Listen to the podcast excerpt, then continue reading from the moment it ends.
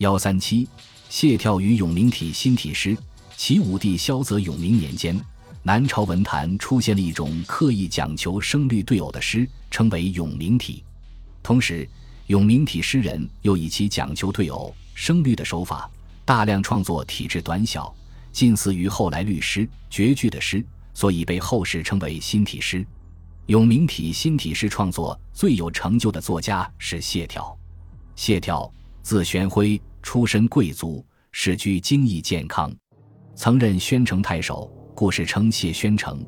又因与刘宋山水诗大家谢灵运同族，创作上也有继承关系，所以又有小谢之称。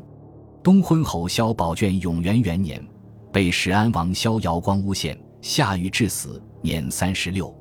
谢眺也以山水诗见长，他的山水诗吸收了谢灵运创作中刻画山水景物细腻逼真的优点。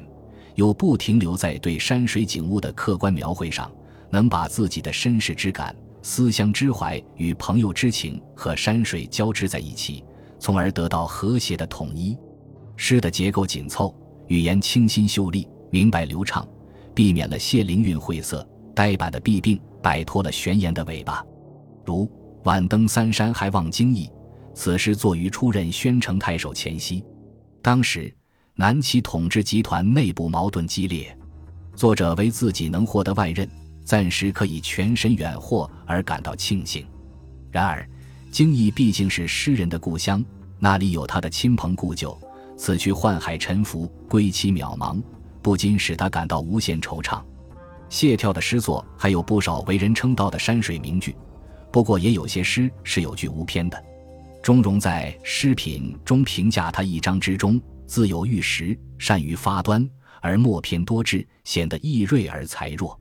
如暂时下都夜发新林至京邑，增西府同僚。